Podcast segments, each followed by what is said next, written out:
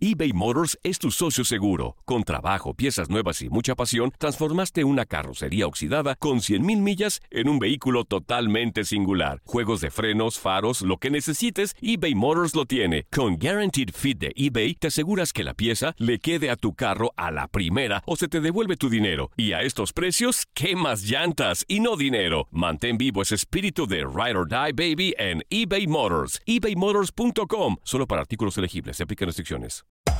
Hacer tequila, Don Julio, es como escribir una carta de amor a México.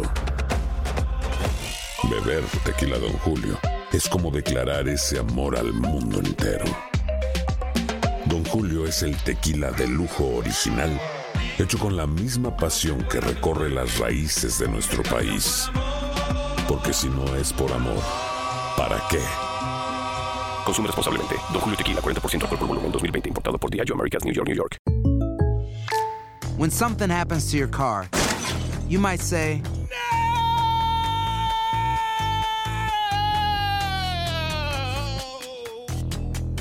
My car. but what you really need to say is something that can actually help. Like a good neighbor, State Farm is there. And just like that, State Farm is there to help you file your claim right on the State Farm mobile app. So just remember, like a good neighbor, State Farm is there. State Farm, Bloomington, Illinois. Boost Mobile tiene una gran oferta para que aproveches tu reembolso de impuestos al máximo y te mantengas conectado. Al cambiarte a Boost, recibe un 50% de descuento en tu primer mes de datos ilimitados. O, con un plan ilimitado de 40 dólares, llévate un Samsung Galaxy A15 5G por $39.99. Obtén los mejores teléfonos en las redes 5G más grandes del país. Con Boost Mobile, cambiarse es fácil. Solo visita boostmobile.com. Boost Mobile, sin miedo al éxito. Para clientes nuevos y solamente en línea, requiere AroPay. 50% de descuento en el primer mes requiere un plan de 25 dólares al mes. Aplican otras restricciones. Visita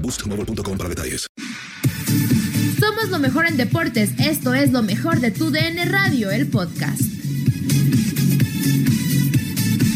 De semana con pocos goles, falla de penales y derrotas importantes. Fue algo de lo que nos dejó la jornada 2 del Guardianes 2021. Así lo platicamos en Contacto Deportivo en tu DN Radio. Bueno, esta jornada 2 estuvo un poco preocupante por la cuota goleadora, apenas 11 tantos en este fin de semana. ¿Crees que así sea a lo largo de esta temporada o solamente es porque vamos arrancando? No, no creo que así sea eh, a lo largo de la temporada. Me parece que eh, tiene mucho que ver con que eh, estamos iniciando, aunque es la jornada 2 y, y solo se han anotado 11 goles, falta un partido, el de hoy por la noche de León y Pachuca, y hay, un- hay, hay un elemento importante, Andrea, Gustavo, se fallaron cuatro penaltis También. cuatro penaltis. O sea, si, si se hubieran metido, llevaríamos 15 goles en esta jornada, más los que se llegaran a anotar en el partido de la noche. Entonces ya, ya no sería tan eh, eh, tan raro ver que 11 golecitos en la jornada, pues sí, sí es poquito realmente. Hay, hay jornadas así, ¿no? Así pasa, a veces baja eh, eh, eh, la productividad de los equipos y a veces sube y, y- bueno, me parece que es producto de que todavía no encuentran algunos también el eh, eh, pues eh, eh, el acoplamiento y la fuerza para poder llegar con, con eh, mayor oportunidad a las porterías ajenas. Pero sí creo que tiene que ver eh, este asunto de los penales en donde se fallaron cuatro y mira quiénes fallaron, ¿eh? Puros goleadores, Carlos González, Darío Lescano, este Silveira, eh, Pablo Barrera, o sea, este, a- a- ¿te acuerdas la semana pasada hablábamos de tanto que se mencionó que por qué no tiró Oribe y que falló Molina y que Oribe es delantero? Pues sí, mira, eran goleadores todos los que tiraron y fallaron, así pasa, a veces así pasa. Pues el penalti lo puede fallar cualquiera y en este caso ha influido un poco y también ha influido que los equipos no están a tono para eh, todavía para poder hacer más goles. Yo creo que esto es es cosa de de esta jornada y se va a ir mejorando en ese en ese aspecto me parece a mí. y platicar de- del conjunto de Tigres, que también nos tiene acostumbrados a inicios muy flojos y al final pues se termina levantando. Pero bueno, André Pierre Gignac no estuvo presente en el partido de ayer ante Santos Laguna. Y les hizo falta, obviamente no logró anotar un solo gol el conjunto de Tigres, pero esto es preocupante porque a Gignac, pues cuánto tiempo le queda, ya tiene 35, 36 años de edad. Sí, y parece que la lesión lo va a alejar eh, un buen ratito. Por lo menos este lo quieren cuidar para que al Mundial de Clubes llegue en buenas condiciones, así que no va a jugar algunos partidos de, de la liga con el equipo de los Tigres. Pero bueno, este, mira, yo siempre he dicho que tratándose de jugadores de ese nivel, un jugador como Gignac, cuando tú tienes un jugador como Gignac, pues terminas dependiendo de él. No puedes hacer otra cosa. El equipo juega para él, el equipo juega para alimentarlo a él, porque ya sabes, eh, la cuota goleadora es altísima, el porcentaje de jugadas de gol contra el porcentaje de anotaciones que te culmina Gignac es muy alto y terminas jugando para él. Es muy difícil que no lo hagas, es muy difícil que digas, no, vamos a seguir jugando y, y en equipo y el, el que anote está bien. Terminas jugando para un jugador de este nivel. Es muy difícil no hacerlo y bueno, Tigres eh, eh, en esas está. Entonces cuando le hace falta, pues se nota mucho. Ayer estuvo Carlos González solo, uno pensaría que, que para ser su, como si fuera suplente de Gignac, que no lo es porque en la primera fecha jugaron juntos, pero si fuera él el suplente de Gignac sería un suplente de lujísimo, ¿no? ¿Quién, quién no quisiera al Cocolizo como centro delantero titular en su escuadra? Entonces también pues cuando estás, eh, los compañeros están esperando a Gignac y no juega y juega Carlos González, pues también te cuesta trabajo acoplarte al que está ahora. Entonces creo que es normal, resulta normal.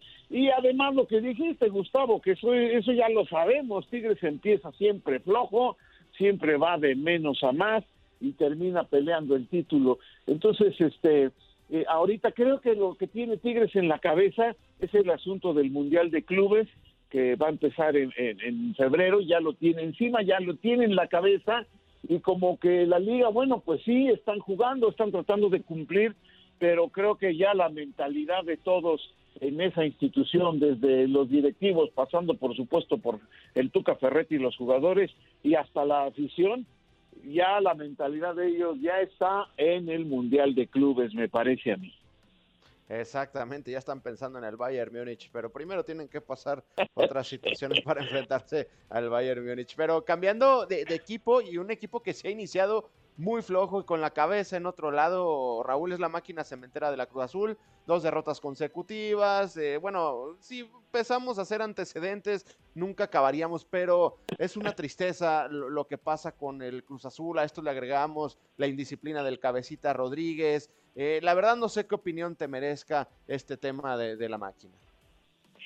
No, es un tema muy difícil y este y triste y delicado al mismo tiempo, porque ya sabemos los problemas extracancha que existen, en los cuales no nos vamos a meter, porque bueno, no tiene nada que ver con fútbol, pero, pero todo eso le ha afectado a, al final de cuentas al momento de entrar al terreno de juego. Si a eso le agregas que el torneo pasado el equipo iba bien, se, eh, fue cuando empezaron todas las broncas de la cooperativa y todo, y parecía no afectarle en la cancha, parecía que Robertante Siboldi eh, eh, había puesto una burbuja ahí para que los futbolistas y él mismo y, e incluso los aficionados este, estuvieran pensando nada más en, en el terreno de juego y en ganar el título que tanta falta les hace y que tanto han estado buscando. Y mira lo que ocurrió al final, ¿no? Terminaron con, con esa remontada que les hicieron y que eso hizo ya eh, eh, el, la, eso provocó la crisis que ahora estamos viendo, porque ahora sí ya afectó, ya no hay burbuja, ya afectó en la cancha todo lo que ha pasado alrededor, de tal manera que da la impresión de que ya nadie está cómodo ahí. Lo que hace el cabecita, un jugador que, que, que, yo su, supiera no tenía antecedentes de ser indisciplinado, de, de andar buscando la pachanga y de, de, de todo esto de, no cuidarse como un profesional, todos teníamos entendido que, que sí lo era desde que estuvo en Santos, metió goles, llegó a Cruz Azul y metió goles, y mira lo que ocurre, a mí me parece que hay una situación ahí ya muy incómoda para todos y que no, la verdad, Gustavo, Andrea, no sé cómo puedan eh, resolverlo, se ve dificilísimo, yo no, no sé cómo, no sabría qué hacer en este caso para poder, eh, eh, porque este asunto de la cooperativa va a tardar. Entonces, eh, ¿cómo lo separas? ¿Y cómo haces que los futbolistas se concentren? ¿Y cómo haces para que la situación sea 100% futbolística? Y luego, ¿cómo haces para que iban a traer a Hugo Sánchez y luego a otro y luego otro? En total, trajeron a Juan Reynoso. No digo que esté mal, pero así como que te llevan como la, quién sabe qué opción, la cuarta, la quinta opción, pues tampoco es lo mejor. O el más barato, entonces ya no sabes qué pensar y la situación ahí, la verdad, está francamente difícil y muy incómoda para trabajar, tanto para el técnico como para los futbolistas y los directivos que pues están en el equipo, pero pues también están con el asunto de la cooperativa. Así que eh, eh, eso está de cabeza y quién sabe cómo se vaya a resolver, querido Gustavo Andrea. Claro, sí, no, además yo creo que, además del tema de la cooperativa, creo que Cruz Azul y su mentalidad, la mentalidad de los jugadores sigue pues instalada en lo que ocurrió el torneo pasado, siguen pensando en eso, en todos los fantasmas y pues creo que parte de lo que hace el cabecita Rodríguez, que para mí sin duda es una conducta mala, creo que es como su manera de decir que ya no le interesa, ¿no? Estar en el equipo, que ya no quiere y pues se está quebrando por dentro el equipo de la máquina Raúl, pero otro de los equipos que está en crisis es el Atlas, que bueno, pierde ayer ante Querétaro 1 por 0 y preguntarte, ¿de verdad fue Diego Coca la mejor opción que tenía el cuadro rojinegro? Porque parece que aunque fueron unas semanas del torneo anterior y las dos que van de este, parecía un Atlas diferente en pretemporada y bueno, ahora nos está dando la otra cara de la moneda.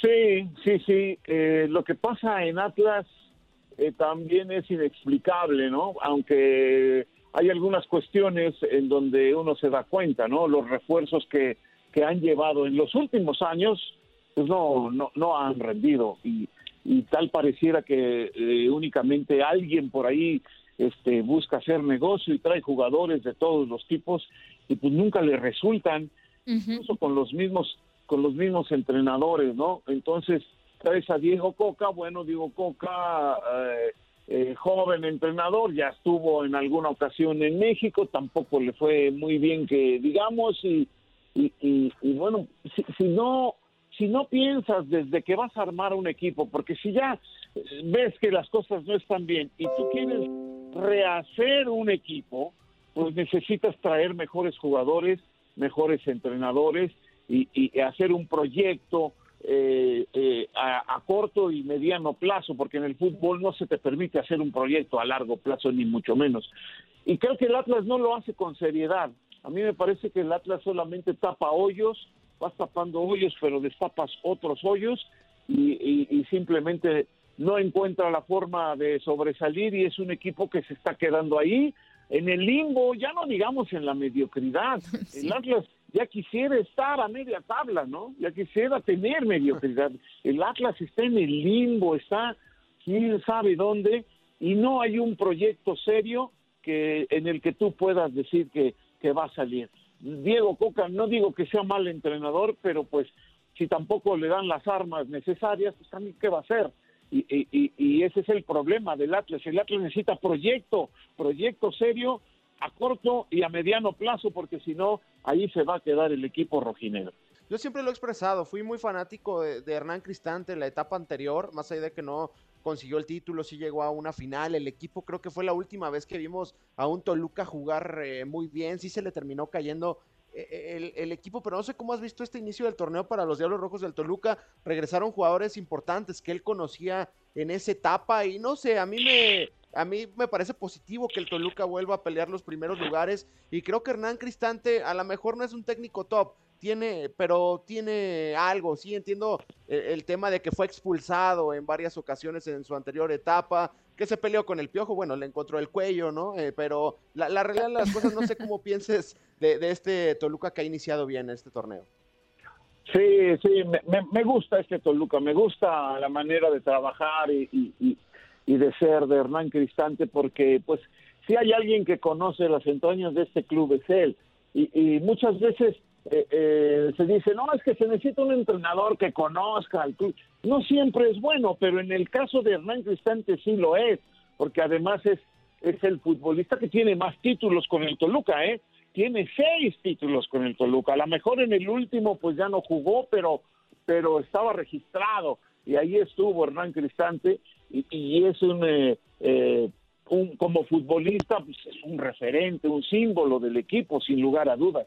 Y entonces cuando toma el equipo, cuando él es director técnico, con un cuadro sin grandes luminarias, llega a la final de liga y llega a la final de copa. Desafortunadamente perdió las dos, pero le dio un sello al equipo.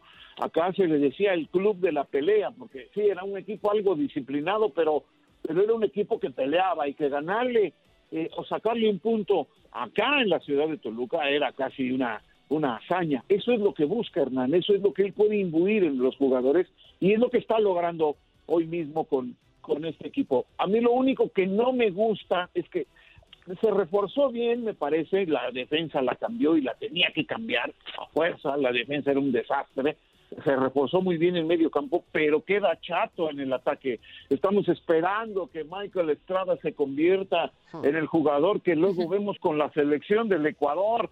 Es, es, es tan inestable, eh, es tan poco constante que, que, que, no te garantiza mucho. Canelo es todo esfuerzo y todo, pero pues ya este, tiene cierta limitación. Lo digo con mucho respeto, ¿no? Tiene cierta limitación y, y, y eh, creo que en el único eh, departamento donde no se reforzó fue en la delantera. Necesita el Toluca un killer, un centro delantero goleador para que terminen las jugadas y podría aspirar a algo más. Pero sin lugar a dudas, eh, Gustavo, eh, creo que el Toluca va a pelear, va a pelear mucho más que el torneo pasado. No va a pelear por entrar entre los 12, sino va a pelear por estar entre los ocho primeros, aunque no va a estar entre los cuatro primeros, tampoco creo Exacto.